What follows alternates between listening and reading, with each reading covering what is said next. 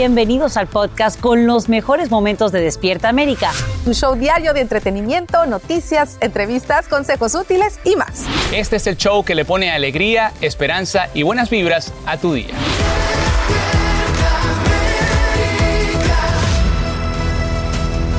Buenos días, gracias por acompañarnos esta mañana en Despierta América. Amanecemos muy atentos a la trayectoria de Ian en su camino al país y arrancamos con eso. Así es, de inmediato, porque en horas de la madrugada el huracán Ian toca tierra en el oeste de Cuba con categoría 3. Autoridades de la isla habilitan más de 50 refugios para recibir a miles que han sido evacuados de sus hogares. El sistema seguiría avanzando con rumbo norte y ganaría intensidad en el Golfo de México antes de impactar a Florida con categoría 4. Tenemos cobertura de equipo con Ricardo Arambarri, Galo Arellano, Rosmariel Olea y también liderado por nuestra meteoróloga Jessica Delgado. Pero primero veamos lo ocurrido hasta ahora con Andrea León, quien nos muestra cómo están viviendo en el occidente cubano el paso de Ian. Muy buenos días, Andrea. Así es, muy buenos días. Si bien las autoridades estaban preparando para el azote de Ian, se espera que el huracán deje gran devastación en la isla. En horas de la madrugada, una transmisión especial de la televisión estatal cubana les anunciaba a sus residentes que Ian había llegado. Veamos el informe. Como un poderoso huracán de categoría 3, Ian tocó tierra en el occidente de Cuba, cerca de La Coloma, en la provincia de Pinar del Río, poco antes de las 4 de la mañana. Fuertes vientos e intensos oleajes anunciaban su llegada desde ayer. Las autoridades de la isla previamente habían desalojado varios municipios donde se esperaba que el impacto causara un daño significativo. En total, unas 50.000 personas fueron evacuadas. Se acerca un huracán y estamos aquí eh, salvando vidas humanas eh, casa, yendo casa por casa y sacando a las personas mayores. Estamos preparándonos todo para evacuarnos, para preservar nuestras vidas. Ya vino el gobierno temprano, desde las 10 de la mañana están aquí ayudándonos a sacar todas las cosas, poniéndonos el transporte y todo lo que necesitamos. Y ahí tenemos la alimentación y lo que necesitamos para el ciclón. En tanto, en el Fanguito de La Habana, un barrio cerca del río Almendares, los residentes estaban empacando lo que podían para salir de sus casas, muchas de las cuales muestran daños por tormentas anteriores. Esta región cercana al río es especialmente propensa a las inundaciones y ha sufrido pérdidas por tormentas anteriores. Nos sentimos tranquilos esperando que pase, que pase el ciclón que no pase, hace falta que no pase, porque si no va a acabar con nosotros que no tenemos pocas cosas aquí, aquí en el familia. Esto decía uno de sus residentes solo horas antes del impacto. Además, las escuelas fueron cerradas y el transporte público en el occidente de la isla quedó completamente suspendido hasta próximo aviso. Mientras tanto, aquí en Florida, las autoridades del Aeropuerto Internacional de Miami dijeron que todos los vuelos con destino a Cuba programados para hoy quedaron suspendidos y se espera que ocurra lo mismo con los vuelos programados para el resto de la semana, chicos. Pues muchísimas gracias de verdad por este informe. Bueno, seguimos por supuesto esta trayectoria de IAN, muchachos. Gracias. Y bueno, precisamente en la costa oeste de Florida, por donde se anticipa Ian entre a tierra, los preparativos van a toda marcha. Esa área es especialmente vulnerable a inundaciones. En algunas zonas se teme que el agua pueda subir hasta 10 pies. Por eso ya las escuelas han sido cerradas para ser preparadas para servir de refugios. Ricardo Arrambarri se encuentra en St. Petersburg, que se prepara para uno de los más grandes huracanes en llegar a sus costas. Buenos días, Ricardo.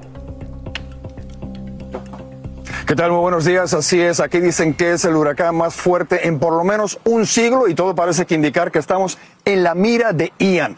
Esto es eh, la playa de San Petersburgo, pero desde eh, Venice Beach hasta Clearwater Beach, todo esto son islas que son paralelas a la costa. Eso es lo que se llama la zona A. Aquí donde estamos, como tú decías, habrá hasta 10 pies de agua. Estaríamos todos nosotros debajo del agua. Por eso es que la eh, ha sido una evacuación obligatoria desde ayer.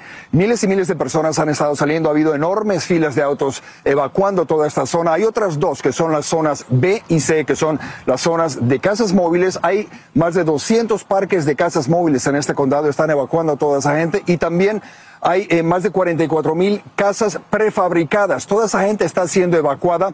El problema es que no hay capacidad para todos en los albergues, en los hoteles están todos llenos. Pero bien, obviamente esta es la situación que estamos enfrentando hoy. Nosotros vamos a ver más adelante dónde se está refugiando la gente. Pero la clave aquí ha sido la preparación del Estado, eh, haciendo un llamado para que todos se evacúen y obviamente las autoridades han estado preparando preparando ah, para eso. Ayer precisamente el gobernador de Santis habló sobre lo imperativo de la evacuación y la preparación. Folks should should be prepared if you're in this region uh, that there is going to be an interruption of power. So just just plan on that. Uh, understand that, that that will happen. Uh, even if the storm, the the eye of the storm, doesn't hit your region, you're going to have really significant winds. Uh, it's going to knock over trees. It's going to cause interruptions, and so that's just the name of the game. So just be prepared for that. This thing is coming.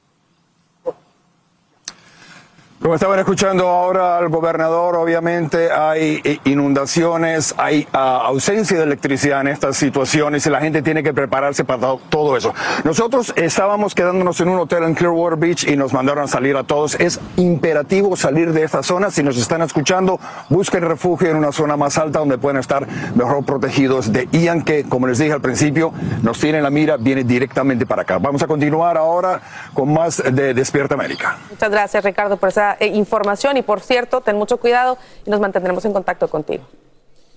Y de San Petersburg nos vamos ahora mismo a la bahía de Tampa, en la Florida, ahí mismo, porque se prepara también para el impacto de Ian, su primer huracán en más de un siglo. Cientos de residentes ya han sido, ya han recibido, por supuesto, estas órdenes de evacuación y en los hospitales cancelan las operaciones programadas para enfocarse en lo que está por venir. Y precisamente ahí está nuestra meteoróloga Jessica Delgado para que nos muestre todo esto desde Tampa, en Florida. Adelante, Jessica, ¿cómo van estos preparativos? Buenos días, Alan. Y efectivamente me encuentro en la bahía de Tampa, lugar que se encuentra bajo orden de evacuación obligatoria. Y es que han pasado 101 años desde que un huracán de gran intensidad impactó su costa con daños y destrucción masiva. Son casi 700 millas de costa y más de 3 millones de personas se encuentran bajo la amenaza de huracán. La bahía de Tampa es uno de los lugares más vulnerables del país a inundaciones severas y marejadas ciclónicas. Debido a su topografía con tan solo 20 pies de profundidad, el agua puede entrar tierra adentro con facilidad sin ninguna barrera natural que la detenga. Se esperan marejadas de más de 10 pies y acumulados de lluvia por encima de las 20 pulgadas. Escuchemos qué fue lo que dijo la alcaldesa de Tampa en una conferencia de prensa. I want everyone to understand the seriousness of this situation. And again, don't wait till the last minute. We can replace possessions, but we can't bring any anybody back to life. And so we need everyone to cooperate. Uh, you know, we're not trying to instill fear. We're just asking everyone to be responsible, to be cognitive of what this storm can bring us. Alan, y estamos hablando de una marejada ciclónica que puede superar las 10, los 10 pies. Yo mido en promedio 5. Observamos que pudieran alcanzar hasta un doble de mí con esa marejada ciclónica que podía ser devastadora. Estamos viendo en estos momentos una bahía muy tranquila, con aire fresco, pero esto pudiera cambiar drásticamente en cuestión de 24 horas. Se esperan que los impactos del huracán Ian toquen el sector de la bahía de Tampa. Así que definitivamente es algo muy serio, una situación muy crítica, la cual continuaremos monitoreando muy de cerca. De hecho, ayer ya fuimos testigos de cómo la población comenzaba a evacuar. También vimos largas filas en las gasolineras, vimos largas filas en los supermercados. Así que es una situación que estamos viendo que los residentes están tomando acción y hasta hoy tienen chance de evacuar, porque ya para mañana es tarde. A partir de mañana se van a comenzar a sentir esos impactos. Alan.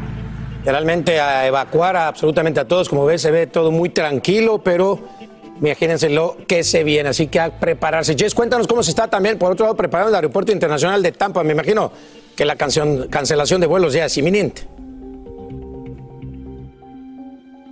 Así es, el número sigue aumentando y se espera que hasta las 5 de la tarde los vuelos comerciales terminen. Se espera que este aeropuerto cierre para poder proteger todas sus aeronaves y equipos terrestres y reabran una vez que puedan evaluar los daños tras el paso del huracán Ian.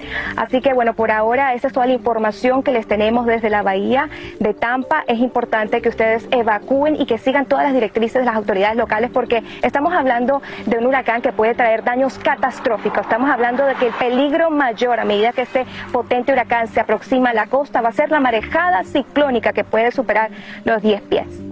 Muchísimo cuidado, gracias Jess por mostrarnos todo esto en vivo desde Tampa, Florida. Hasta los equipos deportivos han tenido que ajustar Este fin de semana juega Tampa Bay Buccaneers, Tom Brady, y están viendo si se va a jugar o no ese juego tan importante, porque precisamente vamos a ver qué va a pasar con este huracán en el momento que toque tierra en Tampa. ¿no? Lo que veíamos allí, la calma antes de la tormenta, Así y es. justamente seguimos la tormenta, y por eso vamos con Rosmariel Olea para que nos diga todo el pronóstico hasta ahora.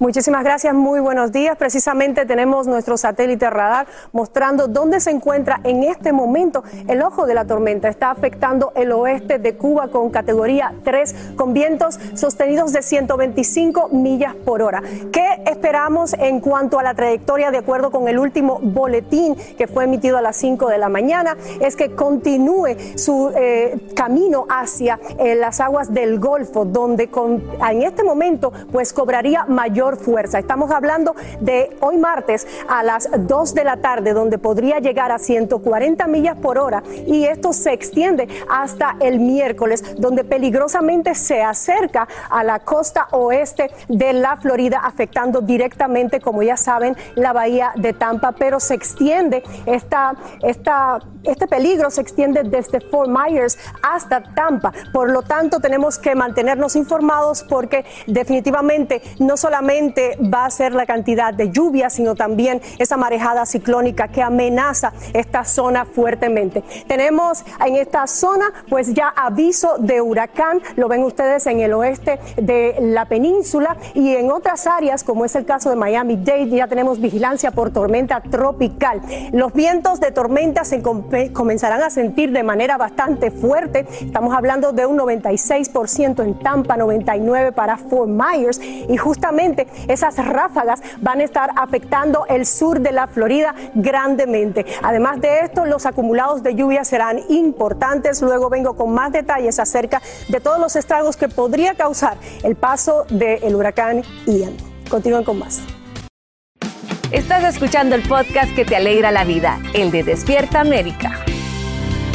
Vámonos porque hay muchísima información, compañeros. Listo. Seden Muñoz, miren, oigan, pide disculpas esto luego de que en una rueda de prensa dijera que se sentía más orgulloso de ser de Sinaloa, de su estado donde él nació, que de México en general. O sea, dice, yo prefiero ser de Sinaloa que de México. Vamos a ver. ¿Por qué te hace sentir orgulloso ser mexicano? Soy, que me perdone Dios, pero me siento más orgulloso de ser sinaloense que mexicano. Primero que nada, unas disculpas sinceras. Eh, Yo no me di a entender. Eh, las ruedas de prensa siempre me siguen poniendo nervioso y bueno, se nos traba la lengua. A veces no conecta uno la boca con la cabeza o con el cerebro y pasan este tipo de cosas que se hace con el afán de ofender a nadie. Ya saben que yo, puro amor y pura paz, no me gustan los mitotes ni los chismes ni en absolutamente nada. Por eso quería eh, pues darles eh, estas palabras sinceras y pues nada. Bueno, ahí como ven, él aclaró que se puso nervioso, que no se dio a entender como él quería y que ofrece sus más sinceras disculpas. Ay, y a veces onda, pasa, buena él, onda. Se pone él- nervioso. él ha venido acá y es una persona maravillosa. Y sí podemos decir que nos ha tocado estar con gente que se pone muy nerviosa, nerviosa. frente a las cámaras y hasta se te traba la lengua y, y no, no carburas, Mira, como y decimos. por lo general sucede con cantantes y con actores, Ajá. porque no están acostumbrados a Claro. esto de la tele como Pero tal. ahí es donde entra el manager o entran las, las gente que lo maneja de decirle, oye, no, mejor no hagamos la rueda de prensa, mejor una entrevistita. Pero acá". luego después O sea, dicen, como- pero luego después dicen, ay, pues, Que qué payaso, nunca no quiere hablar con la Te digo, nunca No, queda hay que bien. cuidarlo, ¿no? Hay que cuidarlo si Lo, es que lo se pone importante es, nervioso. mira, que, que pide una disculpa. Así es, y eso es lo importante. Ay, sí. Oigan, también siguen dando de qué hablar las declaraciones que viene dando Silvia Pasquel sobre el presunto romance entre su hija Stephanie Salas y el actor Humberto Zurita. Como dicen en Sin Rollo, esto está que arde. Le voy a hablar. Silvia, a ver, ahí me cuentas. Ay, pues está, está guapetón. Está guapetón, no. Pero sí o no. ¿No lo han Fíjate. presentado? No me han, no me, ha- no me han presentado las credenciales. Pero sí te gustaría. Pues mira, conozco a Humberto de toda la vida, hemos trabajado infinidad de veces, conocí a Cristian también, conozco a sus hijos desde chiquitos, es un tipo sensacional, es un tipo culto, preparado, guapo, este caballeroso, eh, ¿me entiendes? Eh, respetuoso. La prueba está que tuvo una relación muy bonita con su esposa, siempre fue una, una relación a ojos de todos, una relación este, estable y de, y de respeto. Pues qué bueno que mi hija tenga a su lado a una persona como él. Yo creo que ninguna mamá estaría a disgusto por tener ese, ese yerno, ¿no? Y además, pues te digo, es un tipazo. Si es verdad que, que, que andan juntos y que hay una relación, pues qué bonito, porque mi hija también es una, una mujer maravillosa, guapa. Sí, claro, entonces se hacen una pareja muy bonita. Y además muy bonitas sus vacaciones que tomaron los eh, Zurita con las alas. Sí, ¿verdad? Ay. Pero no van a llevar al, no van a llevar a la, a la chaperona ahí. No, para el próximo que te presenten ya te lleva. Ay, no, pues si yo ya tengo quien Soltera pero no sola, ¿no? Ándale, exactamente. Ah, me encanta, Silvia. Me encanta. ¿Usted qué cree basado en su respuesta? ¿Están o no de romance Stephanie Salas y Humberto Sí, yo, creo que sí. Yo Yo- creo que sí. Aparte me encanta, Silvia. No, eh, hace carita y luego suelta casi todo, ¿no? Pues hacen bonita pareja, ¿eh? Está muy bien, Humberto. Zurita, y como dices, enigmáticos los dos, Stephanie también, súper linda. Además se merecen una pareja, ¿no? Humberto, Sí. después de Sí, lo de Christian Bach, yo creo que está muy bien. Y Qué bueno, muy, muy qué bien. bueno. Si es amor, bienvenido sea, ¿verdad? Así Oigan, es. Aislinn Derbez responde a las preguntas sobre la salud de su papá. A también a Oh, ella. también está. ella le tocó. Eugenio Derbez, pobre. Ya está mucho mejor, ya se está pudiendo mover. ¿Vas a ir a verlo ya? o- Muy emocionados. ¿Eh? ¿Vas a ir a verlo ya ahorita o vas a hacer? Sí, ya voy a, voy allá, voy a ver a mi hija y a mi papá. Bien, están muy contentos, la verdad muy emocionados de que la gente ha reaccionado súper, pues cuidándolo muchísimo y muy preocupados por él. Él pues está súper bien, ya obviamente no se puede mover mucho, pero de salud está Oye, ¿qué opinas que Los malos comentarios que han dicho que Badir le aventó. Ya No, sabes, pues es pura tontería. Sí, que claro, claro que la había empujado, que se habían peleado, que no han dicho de todo. entonces, Que le dio un inventa. infarto, que Sí, no sé no, qué. no, que pero sí. ya aclaró Alessandra, ya aclaró Badir, ya, Ya aclaró José Eduardo, ya Ah, aclaró. Victoria Rufo. Hasta Victoria Rufo. ¿Y saben, que, y saben que les va a aclarar el más chismoso de esta familia. Aclárales, que Aclara, nosotros hablamos con él. Hablamos con él, hablamos, bueno, de buena Bueno, fuente. exacto. De buena fuente. Aclárales. Nada, pues se, se- se- se despetroncó pues, por estar jugando con estas cosas. ¿Sabes cuántos accidentes no hay por esas cosas en los Te hospitales? voy a decir algo, no te pongas tú a hacer eso tampoco, me haces el favor. No, que a mí me te da miedo, ya después de ver. Eugenio, ya estamos de la misma edad. ¿no? Exacto, Ya ya. quiebro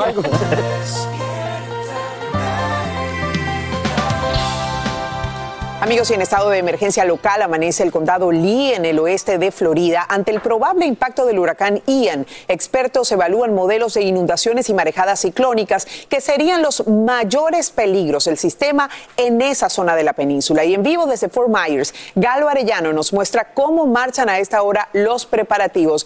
Galo, te escuchamos atentamente. Adelante. Aquí en Fort Myers Beach la gente está inquieta pero preparada.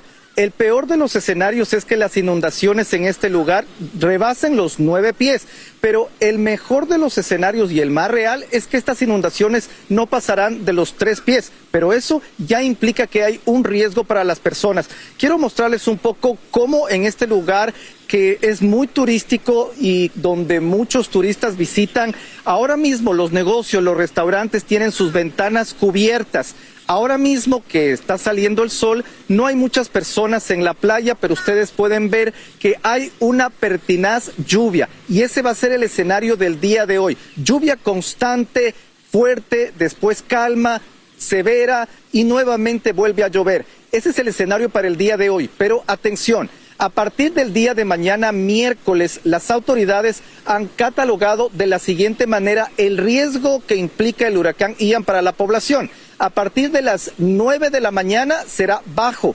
A partir de las 12 del día será medio y el riesgo para la población a partir de las 6 de la tarde del día miércoles será alto. ¿Y esto por qué? Porque el huracán Ian está tendiendo a irse hacia el este y cualquier movimiento, tomando en cuenta que tiene aproximadamente 386 millas de diámetro, podría afectar a muchas poblaciones. Ahora mismo aquí no hay evacuaciones obligatorias, pero sí voluntarias para aquellas personas que no se sientan seguras. Aquí hay una comunidad latina de cubanos, puertorriqueños, mexicanos, sobre todo en Imócali, una zona de agricultores. Y también hay otra que se llama Lehigh Acres. Muchos me han dicho que para que se entienda lo que Lehigh Acres representa para eh, Fort Myers, es la Hialeah de Fort Myers, es decir, una ciudad que progresa gracias al apoyo y al aporte de los inmigrantes. Esta es la información que les tengo desde Fort Myers Beach.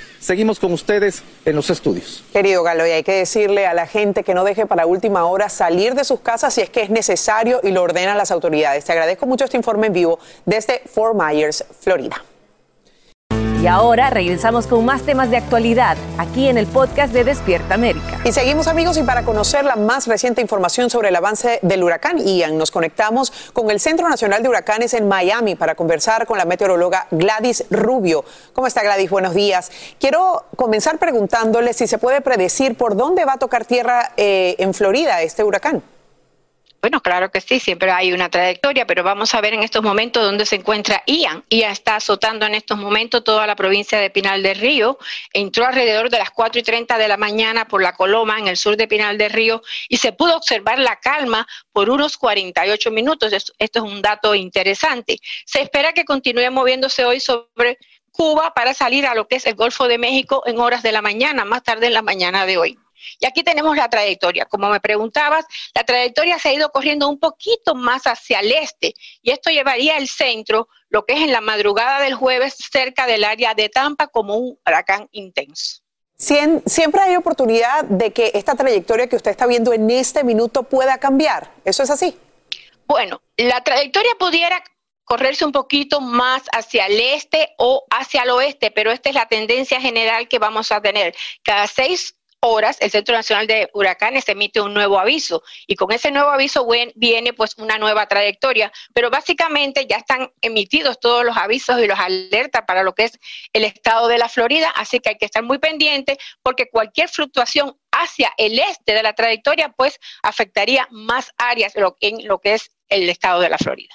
Usted conoce perfectamente los estragos de un huracán categoría 4, lo que se pronostica para la costa de Florida. Aquellos que desestiman la intensidad, que dicen, bueno, esto cambia a última hora, ¿qué les puede decir a ellos directamente?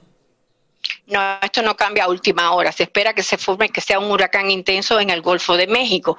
Por lo tanto, hay que prepararse para la presencia de un huracán intenso. Asociado a los sistemas tropicales, vamos a tener intensas lluvias, pueden haber tornados y mucho viento. Y lo más importante, la marejada ciclónica. Todas las personas que están a lo largo de la zona costera del oeste de la Florida tienen que prestar mucha atención a la trayectoria y evolución de Ian. Gladys, cuando nos hablan de daños catastróficos, ¿qué le estamos diciendo a la gente?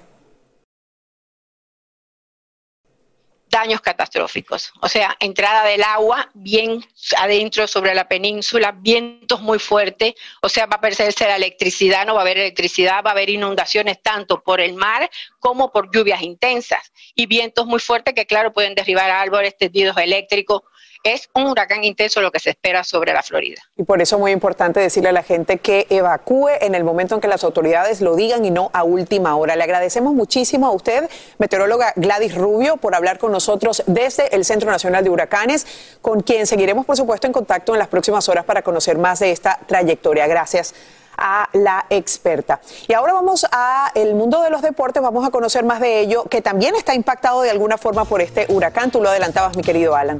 Efectivamente, están viendo qué va a pasar este fin de semana con el partido de Tampa Bay Buccaneers contra los Bills de Buffalo, dependiendo de lo que pase con el huracán Ian allá en Tampa. Bueno, pero mi Nancy, estamos aquí listos para hablar de otra cosa que la Nations eh, eh, Cup está buena, ¿eh? Están buenos los juegos. Sí, ya hay mucha actividad en el fútbol europeo. Comenzamos con la Liga de Naciones de Europa. Inglaterra y Alemania se vieron las caras. Recuperaron buenas presentaciones, ¿sí?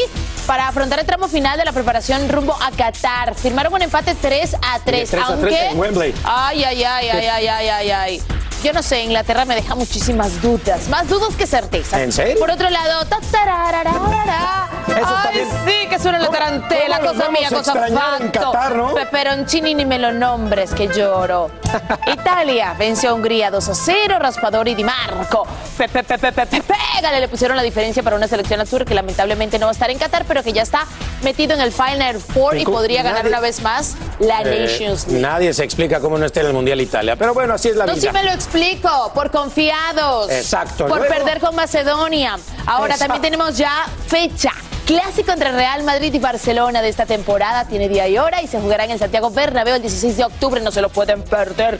Será el Barça contra el Madrid. El cuadro merengue marcha con paso perfecto con seis jornadas sin perder. Y en la El NFL hay noticias. Ay, me desvelé, me desvelé, pero qué juego, qué juego, cuéntales, por favor, mi Lindsay, cuéntales. Siri Lamb anotó Ay, al atrapar un balón con una mano cuando quedaban 8.30 por jugarse para ganarse de la ofensiva en la que Mike McCarthy decidió jugar en cuarta oportunidad de los Dallas Cowboys. Sí, chin, chin, chin. Con coreback sustituto, ¿eh? Ese Cooper Rush, ay, cómo lo quiero, ya lo empiezo a querer más todavía. Empezaron eh, jugando bien, luego iban perdiendo y miren esa atrapada, la que decías tú de CD Lamb, y le dieron la voltereta y la 23 a defensiva de 16. Dallas está jugando, pero de rechupete. Pero siempre pasa así en la temporada. No y luego empieces, cuando vienen no las cosas buenas, cuando las papas queman, No empieces. se quedan eliminados, se No quedan en medio camino. No. No eres el chef, porque- Es que es la realidad. Yo no, No, soy el chef, solamente te estoy diciendo la realidad del equipo de Dallas. Bueno. Señores, atención, atención, porque sí, es cierto, México le ganó a Perú el sábado, pero ahora tiene otro compromiso rumbo a Qatar. La selección mexicana se estará enfrentando a Colombia. Las alarmas Colombia, están papá, prendidas dentro del tri. ¿Viste? papá, México ¿Viste lo de Raúl Pues Jiménez? sí, ya no entiendo qué Que va a la lesión es mucho más grave de lo que No va a pensaban. jugar, no va a no, jugar. va a jugar. Ya le dijeron que se fuera a, a recuperarse con su equipo, a él y a varios Y el jugadores, incluyendo a Funes Mori. a goles todos los días. Ya así. olvídate del chicharito. Estás como queriendo regresar con la novia que no te Yo quiere. quiero el chicharito. ¿Quién no quiere el chicharito? El Claro que lo quiere, sí, dañó chicharito. el, chicharito ver, lo queremos todos. no pero lo que pasa es que el Tata no lo quiere y Ya eso sé, es el pero que importa. No tienes goles en la selección y tienes un cuate que sea con lo que sea está metiendo goles. Tú tienes que meter a tu delantero que está metiendo goles. Tienes a Santi Jiménez también metiendo goles en Europa. Relájate, relájate, respira. 1, 2, 3, 1, 2, 3. Quizás el chicharito Estoy hablando, estoy hablando ya con Messi negociando para que se haga medio mexicano. Si va a jugar contra México en el Mundial, por favor. Familia, gracias por continuar con nosotros. Estoy viendo los titulares en todo lo que es la economía y de verdad que esto nos pone a pensar sobre todo qué va a pasar con los intereses. Se están subiendo de manera y sé que ustedes tienen preguntas, yo también tengo y por eso vamos a ver esta pregunta que nos llega precisamente desde Nueva York. Adelante. Mi nombre es Marco Moore, eh, soy residente de Nueva York, tengo 45 años residiendo en Nueva York. Mi pregunta es, yo quisiera saber, quiero saber cómo es que va a ayudar el alza de los intereses a la economía del país, de este país. Si eh, los precios de, los, la, de, la, de la comida y todo eso están por las nubes y además los trabajos eh, están que están muy eh, escasos pagando muy poco, muy bajo el, salario. Esa es mi pregunta. Bueno, para contestarle a usted, Marco, y a todos los demás televidentes que están vigilando muy de cerca su bolsillo, nos vamos a enlazar con el economista y creador del seminario Creando Riqueza, Alejandro Cardona. Alejandro, muy buenos días. ¿Cómo estás? Muy buenos días a todos. Muchas gracias, querido Raúl. Oye, Alejandro, nosotros desde la pandemia para acá sabemos que las tarjetas de crédito nos han ayudado mucho. De hecho, muchas familias están recurriendo a las tarjetas de crédito para pagar sus deudas. Pero, ¿qué pasa ahora con los gastos? Realmente, ¿qué representa esto del alza de los intereses y qué es lo que se debe hacer? Bueno, querido Raúl, respecto a la pregunta de la persona en Nueva York, básicamente es eh, el- los altos precios en la economía. La única herramienta que tiene la Fed es intervenir en el mercado de los tipos de interés, de las tasas de interés, para desacelerar la economía como tal para que la gente consuma menos, ¿cierto? También hay un mercado que es el de renta fija y el de renta variable. La parte de los bonos, eh, cuando suben las tasas de interés, pues los ahorradores, ¿cierto? Lo- algunos inversionistas compran este tipo de, de, de instrumentos financieros o cuentas de ahorro con el propósito de la Fed lo que quiere es quitar tanta liquidez en el mercado y eso va a, a bajar un poco los, pues en teoría, ¿cierto? La parte de los precios, o sea que eh, esa es la intención de la Fed, la única herramienta que tiene la, la Reserva Federal para bajar la inflación es esa. Por otra parte, esto aumenta las tasas de interés, ¿cierto? Esta intervención y lo que hace es que, que la gente vea incrementos en los intereses, en las tarjetas de crédito, mucho cuidado con esos cash advance porque están al 25%, querido Raúl.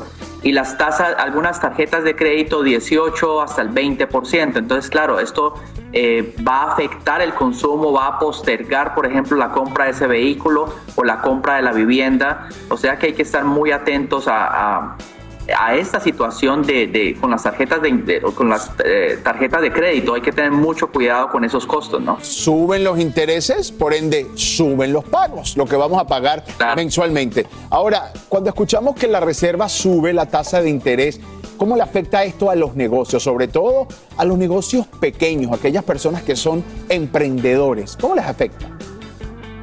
Bueno, primero el, costo del dinero se incrementa por un lado, o sea que eh, esos gastos se incrementan en los, en los negocios reduciendo las, rentabilidades, pero por otra parte también la gente que compra, por ejemplo uno con, con un negocio, la gente que compra con crédito, pues se abstiene un poco, entonces esto nos afecta a todos, querido Raúl.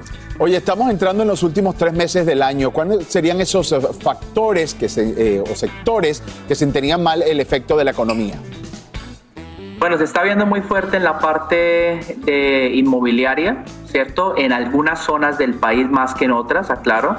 También en la parte de los vehículos, porque antes, querido Raúl, si tú ibas a un dealer te financiaban al 4, al 3%, ahora es el 8, el 9 y el 10. Entonces la gente prefiere postergar esa compra y también la parte de electrodomésticos eh, grandes o costosos de 3 mil, 5 mil dólares, la gente dice, no, pero con estos intereses me va a salir esto en el doble. Entonces son los sectores como que más se ven afectados en este punto. Muy bien, Alejandro. Sin duda alguna, familia, mire, tenemos que cuidar nuestro dinero, tenemos que escuchar lo que nos dicen los expertos. También se habla de la recesión. En fin, ¿qué hay que hacer? No gaste más de lo que, de lo que puede usted gastar. De esa manera comenzamos definitivamente a cuidar mucho más nuestro bolsillo. Gracias, Alejandro Cardona, por esta información esta mañana. Y por supuesto, aquí estamos para ayudarles y ofrecerles la mejor información. Estás escuchando el podcast que te alegra la vida, el de Despierta América. Hablando de otra cosa, este. Pati Navidad. Sí, fíjense que nos encontramos a Pati Navidad en los exteriores de Televisa y la actriz, bueno, no quiso decir el motivo de su visita a la fábrica de sueños. Pero sí nos quiso contar sobre el tercer aniversario de la vida de José José y la polémica situación que vivió cuando le bloquearon sus redes sociales. Por último, también confesó si está dispuesta a no vacunarse contra la viruela del mono. Esto fue todo lo que dijo. ¿Recuerdas al señor José José? Se viene su aniversario luctuoso. Un beso hasta donde esté. Ahora sí que sigue con todo nuestro cariño, amor, admiración eternamente. Personalmente lo conocí, trabajé con él y me dejó muchísimas cosas. Anímicamente, ¿tú cómo te encuentras tras, eh, bueno, hace unos meses, eh, tras el ataque en redes sociales que llegaste a sufrir? ¿Tú cómo te encuentras? Muy bien, bendito Dios, feliz. Las redes sociales ya todos sabemos de ahora sí que de, de qué se trata y qué es lo que hacen. Entonces, eso no me tiene por qué afectar en lo más mínimo. Los ataques este, cibernéticos dejan de existir cuando uno tiene, deja de tener redes sociales y no tengo. Ya me las quitaron, ahora sí el derecho a la libertad de expresión y pues todos ustedes, muchos al menos de, de la prensa se, se alegran, cosa que no deberían de hacer porque es un derecho que todos tenemos y que ustedes como medios de comunicación también deberían de, de, de estar a favor y sin embargo muchos fueron parte de ese linchamiento y de ese quítenle la voz, ¿no? Pero pues yo estoy bien. Nunca vas a encontrar un mensaje donde yo sea agresiva con alguien o que yo pelee con alguien, porque no es lo que a mí me mueve en la vida. Al contrario, hablaba de cosas bonitas, positivas y de opiniones muy personales. Nadie es dueño de la verdad absoluta, como siempre les he dicho, ni ustedes, ni yo, ni nadie. Oye, Pati, ¿y de la viruela del mono si te vacunarías? ¡Ay, ya me voy! ¡Ay, eres tú! No te reconocía. Hola, mi vida. Este, no, no, no, no, no me vacunaría porque me cuido mucho, no me va a dar. bueno, después de la controversia que hizo ella con las Ajá, vacunas con la de, vacuna COVID, de COVID. y al final, la verdad es que se dividió la opinión, no, no quedó tan mal como todo el mundo pensaba, así que... Y recuerden que ella estuvo hospitalizada Sí, también sí, y sí. después todo el mundo pensaba que si se iba a, a- a- a- a mejorar, retractar o no. Pero bueno, Pero bueno, ya regresamos. con- Bueno, oigan, y por otro lado, ¿qué creen? Que esta sí, definitivamente nadie la vio venir porque la mañanera del presidente Manuel- Andrés Manuel López Obrador de México, pues dice que le gustaría planear un reencuentro. ¿Entre quién? Entre Belinda y Nodal.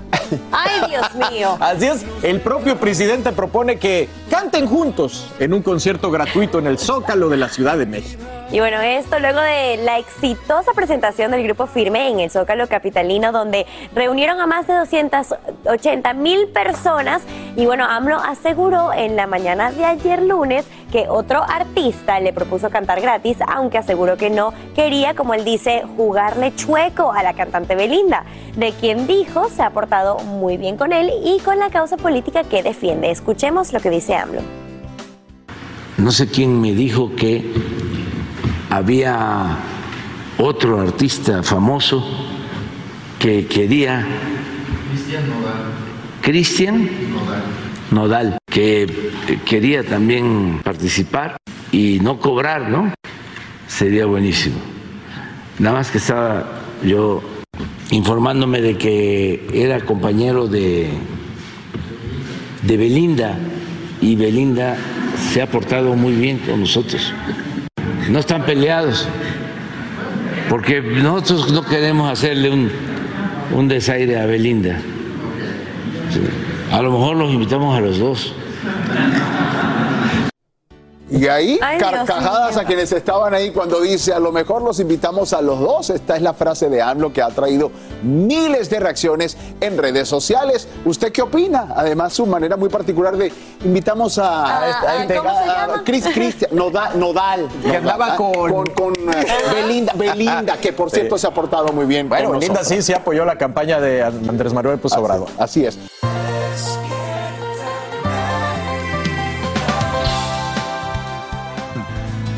Gracias por Vámonos. continuar con nosotros aquí en Despierta. América. Mire, usted no va a creer esto. Escuchen Sigo bien. sin entenderlo. Sí, escucha esto. Un millonario quema un dibujo del artista Frida Kahlo valorado en 10 millones de dólares. Nos preguntamos. ¿En serio? ¿En serio?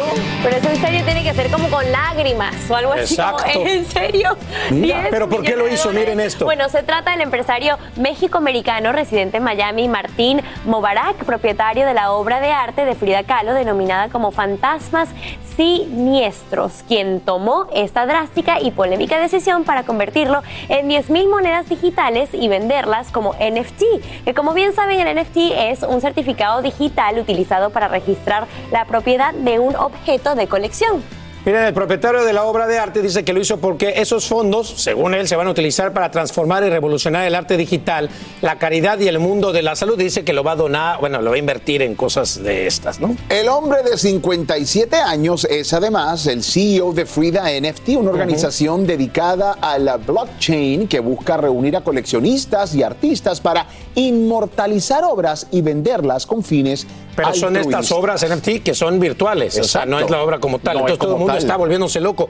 Inclusive ya estuve escuchando ahí un seguimiento de esta información que lo quieren ahora demandar a este señor porque pues cómo quemas o sea, una Ajá, obra de arte, un de dibujo de Frida Frida Kahlo. Es historia. ¿Cómo- Claro, ¿cómo es posible? Nadie lo puede creer. Es No, yo increíble. entiendo, Yo no entiendo sé. por qué la gente se molesta, porque yo Yo- también. igual yo no entiendo nada de Yo esas tampoco cosas, mucho, eh. pero De quemar una obra- Quemarlo es lo que más llama la atención. Míralo nada más. Bueno, Así es.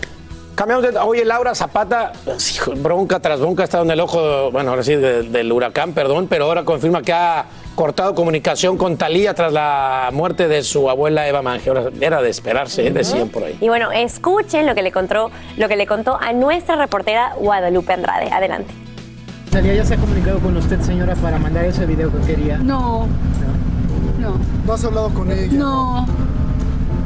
Y ahora si me habla, quién sabe si me encuentre, porque ya la bloqueé. Así es como Laura Zapata confirma separación definitiva con su hermana Talía, luego de que fue acusada de vivir del dinero que le enviaba su hermana a su fallecida abuela Eva Mange.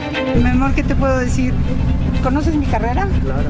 ¿Sabes cuántas telenovelas he hecho? ¿Sabes cuántas obras de teatro? Tragedia, comedia, farsa, drama, melodrama. Cobro muy bien, ¿eh? mira, estoy, mira dónde me estás viendo, Sandra. Hablando de estrellas, próximamente la veremos en la serie Siempre Reinas, junto a Lucía Méndez. Y escuche qué opina Laura de que se haga llamar la diva de México. ¿Hay amistad con Lucía? No, amistad no. No, nos llevamos bien. Hola, ¿cómo Nunca se estás? irían a tomar un café ni la invitarías a tomar una taza. Bueno, puede ser, pero soy muy incisiva. ¿Quién sabe si ella me la acepte? Lo tienen que ver, ¿no? Imagino, no, no, como que la tachaban. Ella se autonombra, ¿no? Pero tú no crees ¿Tú que crees sea que no es una diva, Laura? No, yo creo que es una persona que ha trabajado y que ha tenido sus, sus telenovelas y su, eh, ha formado su nombre, ¿no? Y sobre la pelea con la conductora Yolanda Andrade, quien realizó declaraciones en la que estaba molesta por la crítica a los mexicanos. Ella respondió. Ah, mi amor, ¿qué, qué te digo? Los perros ladran, es lo único que puedo decir en referencia a esa persona. Los perros ladran y a mí nadie me va a utilizar para, para subir. No voy a subir a mi nivel a alguien. Pero no tiene miedo de sus amistades de Yolanda que puedan hacer. Bueno, ya dije, ya dije, ¿no? Pero pues lo bueno es que ya a, a través de ustedes dije que. Pues, Oye, Laura, por último, Por último, nos compartió cómo ha sobrellevado este tiempo sin su abuelita Eva Mange, quien era su fiel compañera.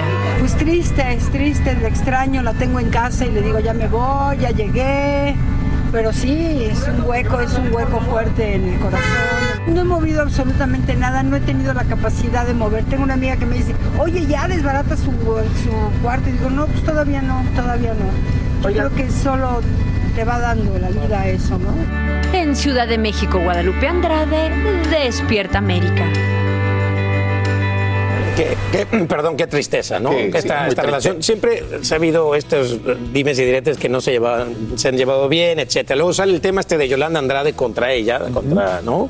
Laura Zapata diciendo que Y lo de era mantenida de Talía y que le pasaba el dinero con la abuelita, etcétera. Y todo esto yo creo que no ha servido para. para- Y obviamente tú ves que Laura siempre ha sido la que más ha hablado del tema o quizás supuesto. ha afrontado el tema. Talía siempre ha sido mucho más reservada Claro, en este claro, aspecto y es claro. como que calladita me veo más Pero bonita. sí es verdad Pero que sí es verdad, porque así ya a lo mejor puede arreglar su situación. Tal y como te adelantábamos en Despierta América, ya comienzan a construir un nuevo albergue temporal para los migrantes que siguen llegando en autobuses desde Texas. La ciudad de Nueva York ha habilitado varios refugios, pero estos ya han sobrepasado su capacidad, por lo que ahora los migrantes serán recibidos en enormes carpas. Y Fabiola Galindo está en el Bronx para mostrarnos todo lo que allí está ocurriendo. Estás en el lugar de los hechos. Adelante, Fabiola, te escuchamos. Así es, Eli, luego de haber establecido 23 centros de recepción para estos migrantes que están siendo enviados desde la frontera y habilitado más de 38 hoteles en la ciudad de Nueva York, ahora la administración municipal está construyendo estas cuatro tiendas de campaña aquí, en esta playa del Bronx. Aquí esperan poder albergar a mil personas migrantes por lo menos de uno a cuatro días mientras les hacen exámenes médicos y pasan por un proceso en el que luego se les estaría colocando en otro tipo de refugio municipal de acuerdo con las autoridades. Pero no todos están de acuerdo con que este sea el lugar más adecuado. Eh, es un sitio muy alejado de lo que es el centro del centro financiero de Manhattan, a cerca de dos horas en transporte público, un transporte público que es muy escaso en esta zona, pero es la solución temporal que ha encontrado la ciudad por ahora, luego de incluso haber considerado y, eh, albergar a estos migrantes en barcos crucero o en campamentos de verano. Ya se cuentan con cerca de 13 mil migrantes que están aquí, en- dependiendo del sistema de refugios municipales, y las autoridades neoyorquinas siguen intentando coordinar el envío de estas personas con autoridades tejanas, algo que hasta ahora no ha tenido éxito. Sin embargo, siguen recibiendo a estos migrantes. El alcalde ha dicho que no van a dejar de recibirlos y que además eh, está pidiendo también cerca de 500 millones de dólares al gobierno federal para poder costear lo que es los gastos de albergar a estas personas. Hasta ahora el gobierno federal no ha dado respuesta sobre estos fondos. Eli, regreso contigo. La esperaremos. Gracias, Fabiola, por informarnos. Esperamos que este albergue temporal, por supuesto, no se vuelva permanente y que todos esos migrantes puedan independizarse más tarde que temprano. Gracias. Y tal como te hemos informado aquí esta mañana, la NASA acaba de completar una misión histórica al estrellar con éxito la nave DART contra un asteroide para tratar de desviarlo. Para conocer la importancia de este paso, invitamos al científico experto en temas del espacio, Jorge Núñez, a quien le agradecemos por hablar con nosotros en vivo desde Washington, D.C. ¿Cómo está usted? Bienvenido. Muy bien, muchas gracias. Bueno, esto lo, hemos visto en películas, en historias de ficción, pero ya es un hecho. La NASA impacta con una nave este asteroide lejano. Y para que nuestra gente entienda, ¿por qué se dice que este experimento podría ayudar a salvar el planeta Tierra? Sí, eh, bueno, este es un ensayo porque, como habías visto en las películas de Hollywood, que era como ciencia ficción de, de tratar de explotar un asteroide y eso nos puede proteger. Otra forma más fácil es de que si podemos detectar, por ejemplo, un asteroide que puede ser peligro a la Tierra en el futuro, con su- si lo podemos detectar con antelación, años en antelación, podemos lanzar una misión como DART para tratar de desviarlo. Y entonces a esas distancias solo se necesita un choque pequeño, como hicimos con DART, para tratar de desviar el asteroide con eso en el futuro. Eso, eso, esa distancia eh, no, no, se, no se estrella en el futuro, no se estrella con la Tierra. Obviamente este no representaba un peligro para la Tierra, pero el choque de la nave con el asteroide fue un éxito. Eso es así. Pero entendemos que tardará algunos días a ver si la misión en general también fue exitosa por el cambio de órbita. Explíquenos. Exacto, entonces lo que nosotros estrellamos con es un sistema binario que es Didymos, que es un asteroide grande de 780 metros de, diámetro, pero nosotros con DART impactamos la luna, que se llama Dimorphos y es 160 eh, metros de diámetro. Entonces imagínate, nosotros choqueamos a la pirámide de Giza, es el equivalente de chocar la, la pirámide de Giza con un carrito de golf. Entonces, no es mucha energía comparado contra el asteroide, pero esa energía va a ser suficiente para desviarlo un poquito. Entonces estamos mirando por ahí un cambio en la órbita de Dimorphos por ahí de 10 minutos. Entonces, solo después de- del impacto, en los próximos meses con los telescopios aquí en la Tierra, es de que se va a poder ver ese cambio en la velocidad de la órbita de Dimorphos alrededor de Didymos. Bueno, ya lo escuchan ustedes en sus palabras. El futuro definitivamente está aquí. Gracias al científico Jorge Núñez por esta explicación. Y de la inmensidad del cosmos vamos a un espacio así de chiquitico, pero que es tendencia en este momento. Carlita y Carlos. Elías. Así es. Hablando de actores, fíjense que este gran actor, José Elías Moreno, aclara el malentendido que tuvo con el actor Andrés García cuando la Asociación Nacional de Intérpretes hizo algunos pagos. Dinerito habla. Y Yuyo. Para José Elías Moreno está superada la confrontación que tuvo con el señor Andrés García, quien enfurecido le dedicó una serie de improperios en su calidad de presidente de la Asociación Nacional de Intérpretes, al considerar que en cuatro años no le habían pagado las regalías que le correspondían. Él decía que no se le había pagado, nosotros teníamos los, los comprobantes donde sí. A lo mejor no se le pagaba lo que él esperaba, pero pues ahora sí que eso ya no es, eso es lo que se generó, ¿no? Pero este, yo supongo que lo entendió. Aunque no hubo un encuentro personal, se le mostraron al señor Andrés García las cuentas claras y el problema quedó atrás. Y nosotros, a la, a la- a la persona que se acercó a, a- en representación de él, le dimos toda la información y le dijimos, oye, esto es, esto es así la situación. El problema fue que a él lo, manipularon, lo malinformaron, y pues como es como dicen este, por ahí, de pronto somos como chivos en, este, en cristalería, ¿no? Pronto, ¡ay! Nos enojamos. Moreno manifestó su solidaridad y respeto para el histrión de 81 años, quien recientemente compartiera que su salud ha mermado tras ser diagnosticado con cirrosis hepática. Andrés, que es una figura representativa de este país, con todo mi respeto, y, y este, y no tiene nada que ver, nada que ver lo que él haya este, dicho con que nosotros sintamos y respetemos un momento para él y para su familia, ¿no? José Elías Moreno fue entrevistado durante su paso por la alfombra roja que se realizó para celebrar los 50 años de trayectoria de su hermana, la actriz Beatriz Moreno. En la cámara Gerardo Vázquez, Televisa Espectáculos, Eduardo Meléndez.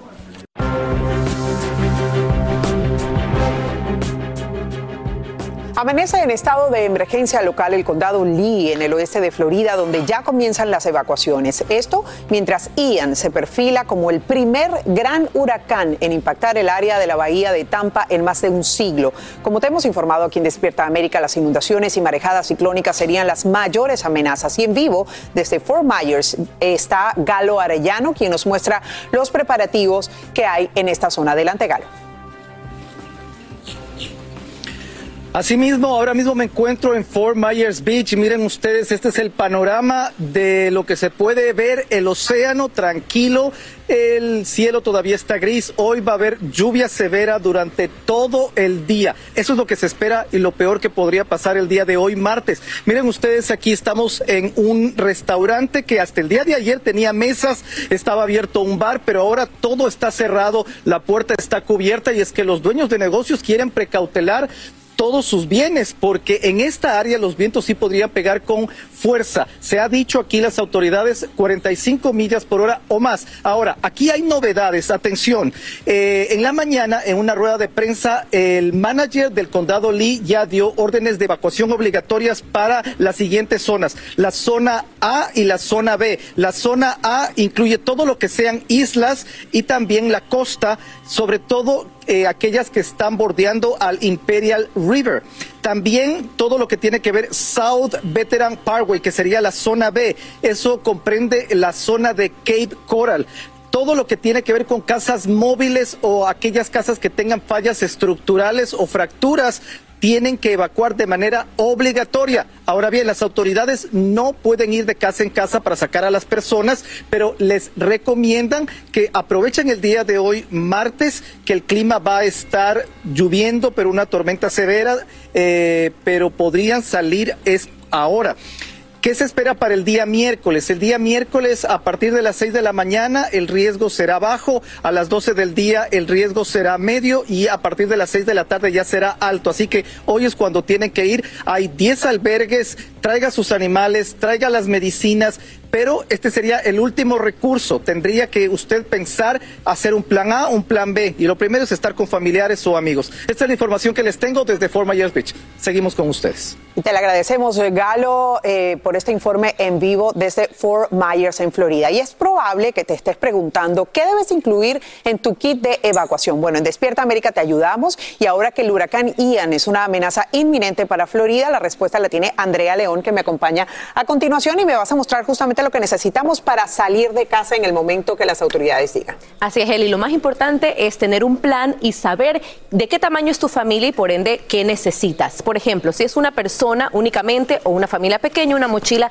de este tamaño es suficiente, si no esta debe ser más grande. Lo más importante es saber que la luz se va cuando pase un huracán o una tormenta tropical, entonces necesitamos una linterna como esta con pilas adicionales, estas se pueden guardar en la mochila que vas a preparar. Además, por supuesto, agua y alimentos no perecederos. Un galón como este por persona por día. Idealmente estar preparado para tres días por lo menos. Y alimentos enlatados como este que también se pueden meter en esta mochila, al igual que las botellitas de agua adicional. Los medicamentos, muy importantes, si usted toma un medicamento con receta médica, que tenga suplementos exacto, adicionales y los meta en un kit de primeros auxilios también, como este, estas medicinas, o por ejemplo también Advil, para los dolores, para cualquier emergencia que puedas tener durante la emergencia, valga la redundancia, en esta mochilita. Si tienes bebés, como en mi caso, pañales extras para esos tres días. Si tienes mascotas como tú y como yo, pues no va a ser suficiente un ciclo como este porque tenemos perros grandes las dos, pero este es un ejemplo y además muy importante tus documentos personales en un ciclo como este para que no se vayan a mojar, pasaporte, eh, licencia, todos estos también en tu mochila. De esta manera vas a estar preparada. Y preparar esta mochila no a última hora, sino desde ya, porque si en su zona hay que evacuar, usted simplemente toma ese bolso a toda su familia y sale. Lo más importante, siempre lo decimos, pero hay que recalcarlo, la vida. Eso es lo más importante. Con la vida usted reconstruye lo demás y consigue todo lo que tenía antes, pero sin ella pues lamentablemente no puede. Gracias, Andrea. Gracias. Y durante toda la mañana hemos hablado del impacto económico que provoca el perdón de las deudas estudiantiles, esto por supuesto en otro tema. Anunciamos recientemente, como saben, por el presidente Biden. Y aunque suena muy tentador la idea de no tener que pagar un préstamo, eso le va a costar a la nación una cifra millonaria. Y en vivo, desde Washington DC, Edwin Pitti tiene el monto exacto y nos dice a partir de cuándo va a comenzar a sentirse aquí en el bolsillito, Edwin. Adelante. Así es, Eli, un gusto saludarte. Muy buenos días desde la capital política del mundo. Estamos hablando que un informe de la Oficina Presupuestaria del Congreso, que es un ente apolítico, ha dicho que esa iniciativa de la Casa Blanca de perdonarle la deuda estudiantil a los estudiantes universitarios le va a costar a la economía de Estados Unidos 400 mil millones de dólares durante las próximas tres décadas. Y el impacto a la economía, Eli, lo que tú preguntabas, ¿cuándo lo va a sentir nuestro bolsillo? Sería tan pronto como en 10 años. Por eso los republicanos están ahora criticando altamente al presidente Joe Biden por supuestamente malgastar el dinero y no invertirlo en otros programas a nivel nacional. Pero la Casa Blanca se defiende, Eli, diciendo que este estudio es bastante incierto y que el impacto positivo sobrepasa lo negativo, ya que estamos hablando que eso beneficiaría a de estudiantes que conforman, según la Casa Blanca, a la clase media trabajadora que cuando culmina la universidad terminan con préstamos que sobrepasan los 25 mil dólares y a muchos les toma décadas incluso poder pagar esa deuda estudiantil. Pero ahora mismo, Eli, resurge un nuevo debate entre economistas y técnicos porque no saben qué va a pasar con las personas que en efecto califican para este beneficio federal, pero que ya han hecho la mayoría de sus pagos. Y también los demócratas ahora también están a los republicanos de querer utilizar esta información para echarle gasolina al debate de cara a las elecciones de medio término. Eli. Mi querido Edwin, bueno, hay mucho todavía en el tintero. ¿Cuándo se espera que el Departamento de Educación publique eh, justamente las solicitudes para recibir ese beneficio? Eli, una pregunta importantísima. El Departamento de Educación ha dicho que lo va a publicar tan pronto como el próximo mes. Y eso es importante porque aquí en Despierta América queremos dejarle muy claro que el gobierno federal todavía no le ha perdonado la deuda a absolutamente nadie. Así que, ojo, tenga mucho cuidado de no caer en muchos casos de fraude, de personas que están pidiendo dinero para perdonar la deuda de una forma más rápida. Nuevamente, tan pronto como el próximo mes, el Departamento de Educación publica el, formulario y, por supuesto, aquí en Despierta América como siempre, le traeremos toda la información. Vuelvo contigo, Eli. Así es, porque en Despierta América le ayudamos a nuestra gente. Gracias, Edwin, por este informe en vivo desde Washington. Así termina el episodio de hoy del podcast de Despierta América. Síguenos en Euforia, compártelo con otros, públicalo en redes sociales y déjanos una reseña. Como siempre, gracias por escucharnos.